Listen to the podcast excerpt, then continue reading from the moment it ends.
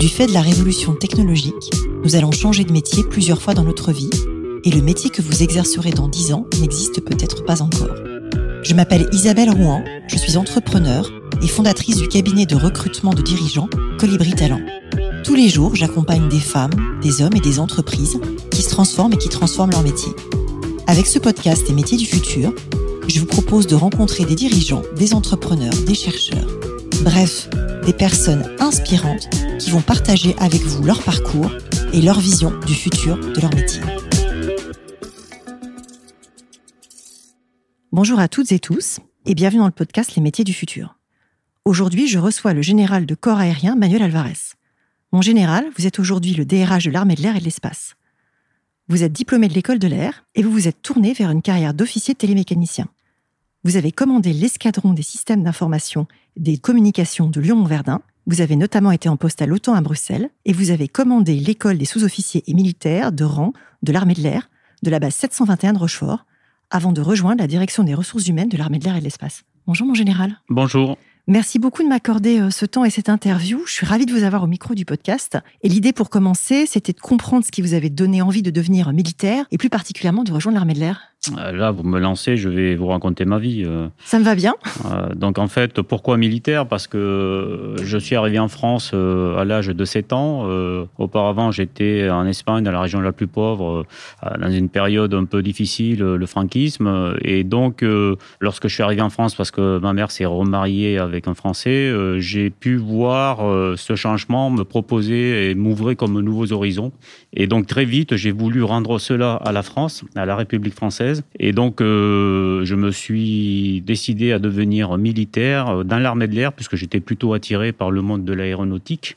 Et au sein de ce monde de l'aéronautique, je n'ai pas fait pilote, parce que j'avais plutôt l'esprit ingénieur. Et donc je me suis lancé dans les télécommunications, puisqu'à cette époque-là, c'était le début du boom de la téléphonie mobile donc je sentais qu'il y avait un domaine euh, qui allait euh, beaucoup évoluer. C'est très intéressant parce que je pense que c'est important de dire effectivement que dans l'armée de l'air et l'espace, il n'y a pas que des pilotes. Non, il n'y a pas que des pilotes. En fait, euh, nous sommes euh, globalement euh, un peu plus de 40 000 aviateurs et il y a 2500 personnels navigants, pilotes ou, navigateurs. Donc, dans l'armée de l'air, pour faire voler un avion, comme nous disons souvent, il faut 50 métiers. 50 métiers? C'est lesquels les principaux? Alors, il n'y a pas de principaux métiers. Il suffit qu'il y en ait un qui manque et l'avion ne vole pas. Donc, évidemment, dans les avions, il y a le personnel navigant, les pilotes, qu'ils soient de chasse, de transport, de drone maintenant, les navigateurs, mais autour de l'avion, il faut des mécanos pour le dépanner lorsqu'il est en panne, il faut des pompiers, il faut des contrôleurs aériens à la tour de contrôle pour que l'avion puisse euh, décoller. Il faut tout le soutien administratif. Je vais en oublier forcément. Donc, il faut évidemment euh, des informaticiens pour euh, mettre en place les systèmes qui gèrent aujourd'hui tous les aspects de la vie opérationnelle. Voilà, donc il y a 50 métiers et certains, en effet, sont plus faciles à recruter que d'autres c'est lesquels les plus faciles à recruter, les plus complexes à recruter? Alors, lorsqu'on vient s'engager dans l'armée de l'air, forcément, euh, les jeunes, euh, ils ont à la tête l'image des avions. Donc, en gros, les métiers qui tournent autour de l'avion euh, sont les plus faciles à recruter. Là où nous avons plus de difficultés, c'est sur tout ce qui touche à l'informatique, au système d'information et de communication, au contrôle aérien également. Et là, la concurrence du civil est rude et nous devons faire preuve d'inventivité pour attirer des jeunes chez nous. J'aimerais revenir avec vous sur un changement majeur qui a eu lieu en 2020, à savoir le moment où l'armée de l'air est devenue l'armée de l'air et de l'espace. Quel impact ça a eu ce nouveau euh, périmètre et qu'est-ce que ça change à votre métier de DRH Alors tout d'abord, euh, je voudrais dire que ce changement était nécessaire hein, du fait de ce qui se passe aujourd'hui dans l'espace. Il y a de plus en plus d'acteurs et certains acteurs sont inamicaux. Donc euh, le président de la République a décidé en effet de nous renommer armée de l'air de l'espace. Ça s'est traduit concrètement par la création du commandement de l'espace, donc une structure qui monte très vite en puissance. Tous les étés, il faut y injecter euh, des dizaines de personnels. Il y a combien de personnes dans ce commandement de l'espace? Alors, euh, à terme, à Toulouse, il y aura environ 500 personnes. D'accord. On n'y est pas encore, c'est tout un plan de montée en puissance, mais euh, il faut que nous générions ces nouvelles compétences. Et c'est ça qui est difficile. Et qu'est-ce que la dimension espace ajoute comme nouveau métier dans l'armée de l'air et de l'espace? Alors, j'ai dit tout à l'heure que c'était difficile, mais on ne part pas de zéro, puisqu'en fait, l'armée de l'air utilisait déjà, avant de s'appeler l'armée de l'air de l'espace euh, des moyens spatiaux, que ce soit des télécommunications par satellite, de l'imagerie euh, satellitaire. Et également, nous surveillions un peu de ce qui se passait euh, dans les orbites basses. On a des moyens de détection. Donc, on ne part pas de zéro. La difficulté, c'est que désormais, certains métiers vont changer, sont nouveaux. Alors, on, on fait l'effort sur la détection, il faut qu'on comprenne qui tourne autour de nous dans les orbites des basses jusqu'à l'orbite géostationnaire. Et ensuite, il faut qu'on puisse être actif également dans l'espace exo-atmosphérique, actif principalement pour nous défendre. D'accord. Donc, en termes de métiers, typiquement, il y a des métiers comme euh, le maintien à poste de satellite qui sont nouveaux pour nous. D'accord, hyper intéressant. Alors, vous recrutez aujourd'hui dans l'armée de l'air et de l'espace 4000 euh, personnes par an. Comment est-ce que ça se passe et quels métiers sont les métiers les plus euh, en tension, si je puis dire? En fait, euh, pour être totalement précis, en 2019, nous avons recruté 3600. Et en fait, c'était un recrutement multiplié par 3 par rapport à celui qu'on faisait en 2015. Donc l'effort est vraiment considérable. Pourquoi je vous parle de 2019 Parce qu'en 2020, comme tout le monde sait, il y a eu la crise sanitaire et ça a un peu calmé le recrutement du fait qu'il y a eu moins de départs de l'armée de l'air. Et on recrute en fonction du nombre de départs. Donc 2020-2021, nous avons recruté globalement 3000 personnes. Mais en 2022, on remonte en puissance et donc notre objectif d'ici la fin de l'année, c'est de recruter 3600 jeunes de tous les niveaux. Ça va des jeunes qui n'ont aucun niveau. Euh, aucune qualification. Aucune qualification, troisième, niveau troisième, au CAP, jusqu'à Bac plus 5. Et comme je vous disais tout à l'heure, euh, dans 50 métiers. Alors nous, euh, notamment pour les jeunes sans qualification, il ne faut pas qu'ils aient peur. Ils viennent chez nous et on les forme. Voilà, donc de toute façon, on forme tout le monde. Et moi, en tant que DRH, j'ai sous ma coupe six écoles. Ça va de l'école de l'aviation de chasse à l'école d'aviation de transport où l'on forme les pilotes, mais également l'école de l'air qui est l'école des officiers, l'école de Rochefort que j'ai qui est l'école des sous-officiers de l'armée de l'air, et puis euh, Sainte qui est euh, une école où on recrute à partir de la première, donc des jeunes dès 16 ans qui viennent en première. Et puis nous avons l'école des pupilles de l'air et de l'espace de Grenoble qui n'est pas à proprement parler une école dans le but de recrutement, mais c'est plus euh, une école à vocation sociale. C'est-à-dire à vocation sociale? C'est-à-dire que initialement nous accueillions là-bas les pupilles de la nation. Des enfants dont les parents euh, sont, décédés. sont décédés en opération lors d'accidents. Et puis aujourd'hui, on met en place euh, le plan égalité des chances et on accueille beaucoup de boursiers. Voilà. Et évidemment, euh, des enfants de militaires et notamment d'aviateurs. Alors, le renseignement a eu le bureau des légendes, la marine nationale a eu le champ du loup. Qu'est-ce que vous pensez de ces approches atypiques pour faire connaître les métiers militaires auprès du grand public Et euh, est-ce qu'il y a des choses dans les cartons euh, sans trahir de secret pour l'armée de l'air et de l'espace? Alors évidemment, tout ça, ça aide. Hein. Euh, nous, on a eu les Chevaliers du Ciel il y a déjà un certain nombre d'années. On attend Top Gun D'accord. Le 2, qui aurait dû sortir en 2021, euh, dont la sortie a été retardée. Et même si ça se passe dans l'aéronavale américaine, en fait, c'est de la pub pour l'armée de l'air, puisque les jeunes, ce qu'ils voient, c'est les avions. Ils voient les avions, ils ne voient pas les bateaux, ils ne voient pas les porte-avions. Voilà. Alors après, aujourd'hui, les jeunes, là où on va les chercher, c'est plus euh, sur les réseaux sociaux. Donc, euh, on investit beaucoup plus YouTube, TikTok. alors, on a lancé un partenariat avec une start-up qui s'appelle My Job Glasses, où là, ça permet d'avoir une centaine d'ambassadeurs aviateurs qui euh, sont contactés par les jeunes et ils expliquent euh, leur métier de tous les jours. Donc, euh, ce qu'il faut savoir, c'est que nous, pour recruter 3600 jeunes, globalement, il y en a 35 000 qui ouvrent un dossier dans nos centres de recrutement. Parmi ces 35 000, c'est intéressant, hein, parmi ces 35 000, il y en a à peu près 40 qui ouvrent leur dossier, non pas en se déplaçant au centre de recrutement, mais ils l'ouvrent en ligne et entre minuit et 6 heures du matin. D'accord, donc c'est la réflexion de la nuit sur j'ai envie de m'engager. Bah, ils sont en train de jouer, puis euh, à un moment donné, ils voient un pop-up armé de l'air, ça, on, leur, rappelle que, et puis euh, pendant une pause, ils, se connectent. Donc en fait, le métier de recruteur euh, militaire a totalement changé, et nous, on investit totalement les réseaux sociaux là où sont les jeunes. Mais ce qui veut dire que c'est une logique de volume, parce que si vous avez 35 000 candidatures pour en garder 3600 à la fin, ça veut dire que vous n'en gardez que 10%. Ah ben, c'est pas une logique de volume, c'est une logique de qualité. Typiquement, pilote de chasse, on va parler quand même du métier, enfin, pilote tout court. J'inclus euh, tous les pilotes.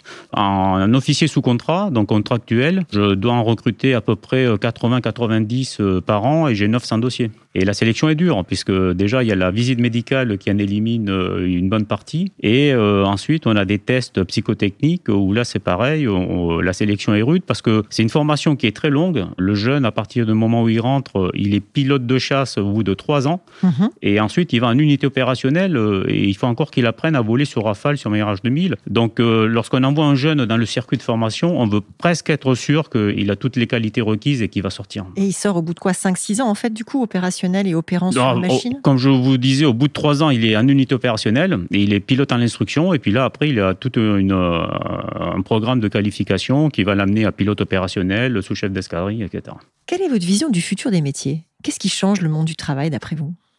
Alors, euh, ce qui change le, le monde du travail pour le DRH que je suis, ce sont les jeunes en fait. Ah, je vous parle des jeunes parce que nous, évidemment, euh, les armées, on a un modèle de flux et on recrute des jeunes. Hein. Moi, je recrute pas des colonels. Voilà, euh, je recrute des jeunes et il faut 20 ans pour être colonel et 30 ans pour être général. Donc, en fait, nous, c'est des jeunes. Voilà, c'est notre cible, c'est les jeunes. Et en fait, euh, comme je vous disais tout à l'heure, on s'adapte aux jeunes. Le métier qu'on leur propose, pour qu'ils puissent venir chez nous et qu'ils restent, il faut que ça ait du sens. Alors aujourd'hui, les jeunes, ce qu'ils recherchent, c'est le sens. Et il faut qu'ils s'inscrivent dans une mission qui les dépasse un petit peu. Donc, chez nous, ben, c'est la défense de de la France et des Français. Euh, ça peut être également la sauvegarde de la planète, ça peut être de l'humanitaire. Donc, euh, ils sont un peu différents de ceux que nous, on était à leur âge. Enfin, moi, j'ai fait des sacrifices pendant deux ou trois années parce que je savais qu'au bout, j'avais une carotte et que j'allais réussir. Eux, ils sont exigeants. C'est ce que je dis, ils sont exigeants. Il faut que tout de suite, ça ait du sens pour eux. Ils attendent pas. Et si ça n'a pas de sens, ils s'en vont. Donc, euh, c'est un défi. C'est un défi puisque, voilà, ça demande quand même euh, une adaptation euh, culturelle, psychologique. Donc, vous voyez vraiment ce virage de nécessité d'avoir du sens et des valeurs pour créer l'engagement et de l'adhésion. On en parle beaucoup en entreprise, justement, sur cette population des millennials, mais j'ai l'impression encore plus fort dans ce que vous décrivez là. Oui, mais en fait, il suffit de les écouter. Hein. Euh, tous les automnes, là, euh, il y a des sondages euh, qui sont faits sur mon entreprise préférée, 180 entreprises qui sont classées par les étudiants. Et généralement, alors nous, on est assez bien classés, l'armée de l'air et de l'espace, on est 26e. Pas mal. 26e sur 180 et on est les premiers dans la catégorie institutions publiques. Donc on est devant les autres armées, devant le CNRS, la Poste, etc.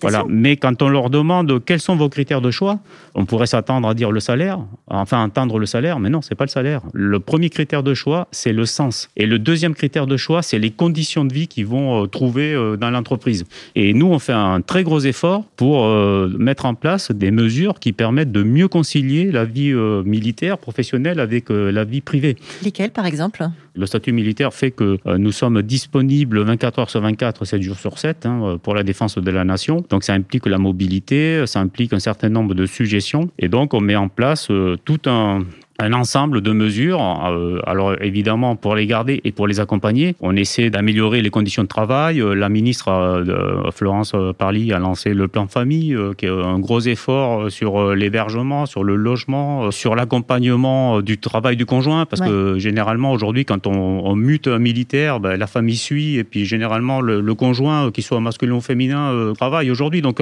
c'est vrai que c'est compliqué, et donc pour nous, c'est une priorité, de faire en sorte que voilà, l'aviateur puisse vivre sa passion, parce que euh, souvent on vient dans l'armée de l'air de l'espace par passion, tout en assurant également son épanouissement euh, privé et personnel. Personnel et en l'assurant également dans la durée. Dans la durée, oui. Qu'est-ce que vous voyez aujourd'hui comme changement euh, sur les métiers du fait des évolutions technologiques? D'une manière générale, pas simplement sur les métiers de l'armée de l'air et de l'espace, mais comment vous percevez le mouvement? Alors là, aujourd'hui, bon, je vais enfoncer une porte ouverte, mais on est dans une révolution numérique, on la vit et nous, on est euh, en première ligne. Et donc aujourd'hui, euh, les façons de travailler euh, changent.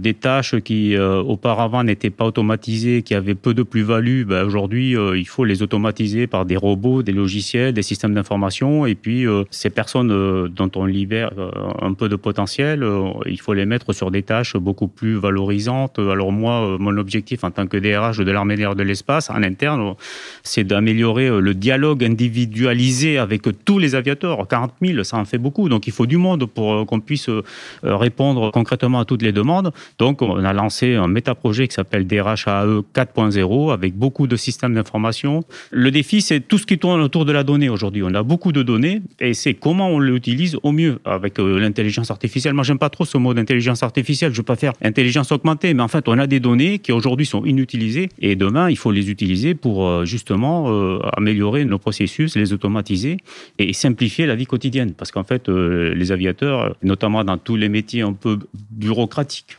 c'est ce qu'ils souhaitent. Est-ce que vous avez par exemple des, enfin vous ne répondez pas si c'est indiscret ou confidentiel, mais est-ce que vous avez par exemple des solutions basées sur la donnée pour euh, piloter euh, les parcours en montée en compétences, les compétences qui manqueraient à certaines personnes de façon à les faire acquérir? Est-ce que ça c'est des choses que vous avez euh, ah bah, automatisées? Oui, ça c'est des choses qu'on a lancées et on a même recruté des, et c'est difficile de recruter aujourd'hui des spécialistes, ce qu'on appelle des data scientists, etc. Je confirme, c'est mon métier dans le, dans le civil entre guillemets. Voilà. Donc moi j'ai réussi à recruter une personne qui nous aide beaucoup parce que c'est pas une sortie d'école, c'est déjà quelqu'un qui était dans une entreprise de conseil et qui conseillait les entreprises dans tous ces domaines d'intelligence artificielle et de gestion de la donnée. Et euh, ce que je lui ai demandé, c'est déjà de nous développer un logiciel qui utilise euh, l'intelligence artificielle et notamment l'historique pour gérer la population des colonels. La population des colonels, c'est globalement 350 personnes. Donc on commence par une petite population et puis après, une fois que ça marchera, ben, on élargira. Vous savez, c'est du développement par étapes. Hein, par, itération. L'idée étant effectivement de déployer à l'échelle une fois qu'on a un truc qui marche. Et en fait, il faut, pour embarquer les gens dans cette révolution digitale, il faut des quick wins. En fait, il mmh. faut des, succès euh, rapides pour justement euh, leur montrer que ça ne va pas les remplacer ça va les, leur faire faire des choses plus intéressantes. Les augmenter, c'est tout le débat effectivement, et je pense que c'est vrai dans toutes les entreprises, hein, de à partir du moment où on automatise certaines tâches, et c'est bien d'automatiser parce que ce qu'on automatise, c'est toujours quelque chose de répétitif et c'est souvent quelque chose de pénible. Mais du coup, qu'est-ce qu'on propose aux gens qui sont concernés quand c'est l'intégralité d'un métier qui est automatisé et quand c'est partiel, qu'est-ce qu'on fait du temps que ça dégage? Et c'est vrai que, enfin moi, c'est des débats que j'ai avec beaucoup de mes clients, et il y a un besoin de réassurance qui est euh, extrêmement fort que vous soulignez, qui est vrai dans beaucoup de secteurs. Quel conseil vous donneriez à une jeune ou à un jeune pour préparer son arrivée sur le marché du travail? Ah, ça, c'est une question très intéressante. Surtout que c'est votre cœur de cible, donc vous avez dû y réfléchir beaucoup. Oui, mais en fait, je leur dirais ce que je dis à ma fille euh, qui a 16 ans et qui est en première et qui s'inquiète pour son avenir parce qu'elle n'a pas encore choisi sa voie. Je leur dirais de décompresser, de déstresser. En fait, euh, aujourd'hui, euh, les jeunes arrivent sur le marché du travail et globalement, contrairement à notre génération, dans leur carrière, ils vont changer deux ou trois fois de métier. Donc finalement, s'ils se trompent dans le premier métier, c'est pas si grave que ça. Alors évidemment, il vaut mieux ne pas se tromper et choisir un métier dans lequel on va s'épanouir tout de suite, euh, donc un métier un peu guidé par la passion. Bon, voilà, donc moi, ce que je disais à tous les jeunes que j'ai vu passer euh, lorsque je commandais l'école de formation de, de Rochefort, c'est, euh, voilà, ils finissaient leur formation initiale, ils allaient vraiment dans les unités opérationnelles, et voilà, pour que ce soit bien retenu, c'est des messages simples, c'était trois mots. Humilité, parce que, bon, ils ont beaucoup de choses encore à apprendre, ils ont franchi une étape, une étape importante, mais ils arrivent en unité, et puis il leur manque de l'expérience, donc humilité. Mais confiance, confiance. parce qu'ils ont déjà montré qu'ils étaient capables de faire des choses. Ils avaient réussi cette euh, première étape de formation initiale et donc il fallait qu'ils aient confiance en eux. Et puis surtout enthousiasme, parce que si, les jeunes ne sont pas enthousiastes, qui va l'être? Ils ont toute la vie euh, devant eux. Et donc euh, ils ont une autre façon de penser, ils ont beaucoup de choses à apporter. Et il ne faut pas, évidemment, en, respectant les anciens, parce qu'il y a toujours, nous c'est une de nos valeurs, de l'armée de l'espace, le respect, mais il ne faut pas qu'ils hésitent à faire des propositions. Et ils ont un regard neuf et ils peuvent changer les choses et assez vite. Humilité, confiance et enthousiasme. enthousiasme c'est un très beau message. Et quel conseil vous donneriez à une personne qui envisage de se reconvertir? Le principal euh, conseil, c'est que ça se prépare, ça s'improvise pas. Ça se prépare et ça se prépare sur le temps, ça se réfléchit la préparation, elle se fait pas toute seule. Donc, euh, il y a toute une, période de réflexion euh, personnelle. Et puis, nous, euh, dans l'armée de l'air et de l'espace, la reconversion, ça fait partie du parcours, parce que je vous ai dit qu'on est une gestion de flux. Il y a des jeunes qui arrivent, ils acquièrent une expérience chez nous, puis il y en a certains qui restent, qui font carrière, mais il y en a beaucoup d'autres qui s'en vont. Et donc, on a mis en place des dispositifs de reconversion et on les aide à se reconvertir. Et euh, principalement, on s'est donné comme objectif que tout aviateur qui quitte l'armée de l'air la quitte avec un niveau reconnu supérieur à celui qu'il avait en, entrant. Donc soit par la diplomation, donc on leur fait passer des diplômes BTS aéronautique, licence pro aéronautique, soit par la certification, c'est-à-dire qu'en fait on valorise les acquis de l'expérience et on leur, euh, ils sortent avec un titre d'un niveau supérieur. Et en général, ils se reconvertissent dans quoi? Vous savez, vous avez cette info-là? Oui, alors bon, les, pilotes généralement ils vont dans les compagnies aériennes. Classiquement. Alors euh, là, c'était une période intéressante euh, pendant le Covid, puisqu'en fait ça a été l'inverse, comme en fait les avions civils euh, sont restés bloqués euh, au, sol, pendant longtemps. L'année dernière, on a recruté huit pilotes de ligne qui sont venus chez nous. Nous, on a des A300, des Airbus A330. Bah, on a pris des pilotes qualifiés, euh, puis un peu de formation militaire, et ils sont partis directement dans notre unité d'avions ravitailleurs. Ah, c'est étonnant, effectivement, comme C'est un effet de bord du Covid qu'on n'aurait pas forcément. C'est un effet de bord du Covid. Là, maintenant, c'est fini. Hein. Là, ça y est, ça repart. Donc, voilà. Donc, la reconversion, ça se prépare. Alors j'aime bien terminer par des questions euh, un peu plus personnelles. Et je voulais savoir euh, comment est-ce qu'aujourd'hui vous conciliez votre vie pro et votre vie perso? Euh, sans difficulté parce que c'est plutôt la fin, mais c'était avant que ça a été difficile parfois. Voilà, moi j'ai 41 ans d'armée de l'air et de l'espace. J'ai été muté 12 fois Donc 12 déménagements, 12, déménagements, de vie. dont un déménagement avec le camion déménagement qui a brûlé sur l'autoroute. Hmm, donc là, on s'est retrouvé euh, avec le Bermuda qu'on avait, hein, c'était l'été. Voilà, donc euh, c'est la famille euh, est très importante et c'est souvent elle qui paye un peu les pots cassés de cette vie assez mouvementée. c'est important de redire qu'à quel point c'est important et l'adhésion de toute la cellule familiale est clé pour avoir des, des personnels épanouis. C'est primordial. Est-ce que vous pourriez me décrire une de vos journées type Bon, enfin, il n'y en a pas. Il n'y en a pas. Euh, non, enfin, c'est jamais la même. Euh, il y a toujours euh, des. il se passe toujours des choses différentes. Euh, voilà, donc il y a des journées, moi en tant que DRH, où j'ai pas mal de réunions, euh, comme aujourd'hui. Et puis il y a des journées où j'essaie quand même d'aller sur le terrain, à la rencontre des aviateurs. Bon, voilà, donc là, euh, la journée d'aujourd'hui, ce matin, j'ai eu une réunion plutôt interne. Puis là, j'ai l'interview avec vous. Et puis à 18h30, j'ai une réunion au cabinet de la ministre. Donc voilà, donc c'est assez varié. C'est varié comme type d'interlocuteur. Qu'est-ce qui vous fait lever le matin? Bah, L'envie de vivre la journée qui s'annonce. Et avec euh, chaque fois, comme je le disais tout à l'heure, ces imprévus, ces rencontres, euh, les moments de partage, et puis euh, parfois la satisfaction d'avoir convaincu mes collaborateurs qu'il fallait aller dans telle direction pour atteindre l'objectif commun. Voilà. Donc, et puis évidemment parfois avec ces tristesses et ces et ces moments plus difficiles. Mais c'est ça qui fait un peu le piment de la vie. Qu'est-ce qui vous tient éveillé la nuit? Euh, là, plus grand-chose en fait. Rien. Euh, c'est l'apanage de l'âge et de l'expérience où on se rend compte euh, que finalement, quand on était plus jeune, on se réveillait souvent et que les problèmes qui nous réveillaient au final n'étaient pas si importants que ça. Alors, ceci étant dit, j'ai quand même remarqué que lorsqu'on se réveillait la nuit parce qu'on était un peu soucieux et qu'il y avait une problématique qui était présente, c'était une bonne période pour trouver des solutions. Ça m'est souvent arrivé de me réveiller vers 3-4 heures du matin puis en fait, au final, je me levais le matin avec une solution en tête et j'étais content d'aller essayer de la mettre en œuvre pour voir si ça marchait. J'ai pensé cette nuit. C'est rigolo, c'était la phrase clé de mon papa aussi, donc ça, me, remémore ça. Euh, de quel succès vous êtes le plus fier? Euh, en fait, c'est pas un succès, c'est plus une expérience. C'est mes deux années passées euh, à la tête de la base aérienne 721 qui, euh, comme vous l'avez dit tout à l'heure, accueille l'école de formation des sous-officiers de l'armée de l'air de l'espace. Pour un officier, c'est le poste de commandement par excellence. J'avais 3500 personnes sous mes ordres, dont j'ai la responsabilité quotidienne. Et puis, c'était une école, donc j'ai vu passer 4000 jeunes et puis vivre au contact de cette jeunesse, c'est rafraîchissant. Et cette jeunesse qui s'engage, comme je je disais souvent et que je continue à le dire, je l'avais même dit au président de la République quand il est venu nous visiter, c'est une belle jeunesse. Voilà, c'est une belle jeunesse. Euh, et euh, de toute façon, on va bientôt leur donner les clés de ma maison. Mais bon, j'ai confiance. Je sais qu'ils changeront le monde. C'est un joli message. Quel est votre prochain projet?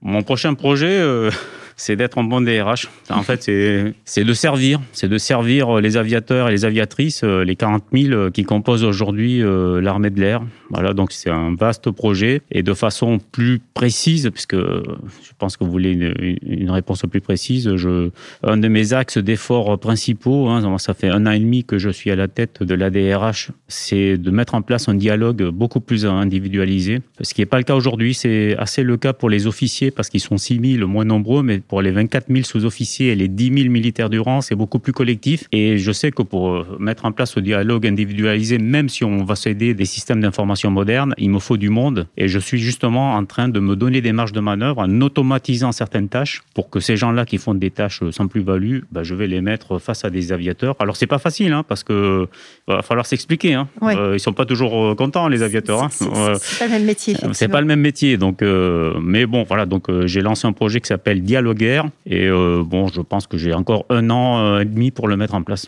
Donc personnaliser la relation en dégageant du temps aux gestionnaires pour qu'ils se fassent plus de choses automatiques et qu'ils puissent parler. Euh, le dialogue, il n'y a que ça de vrai dans la vie. Tout à fait, c'est pour ça que je fais des podcasts. Justement, est-ce que vous avez un média, un podcast, un livre à recommander aux personnes qui s'intéressent au futur des métiers du travail? Alors moi, j'étais aussi interviewé il y a quelques mois par Alain Marty, ouais qui lui euh, gère un pote ou voilà c'est le patron je crois il est l'hôte d'un podcast. d'un podcast BTO B Radio euh, qui est économique et qui a des sous-podcasts si je puis dire. Et notamment celui euh, pour les DRH c'est HRD Radio. Et globalement il y a beaucoup de DRH qui passent à l'antenne et c'est très intéressant. Eh ben, je ne le connaissais pas, donc je le mettrai dans les notes du podcast et merci parce mm. que vous me faites découvrir quelque chose. Si nos auditeurs veulent vous contacter, quel est le meilleur moyen?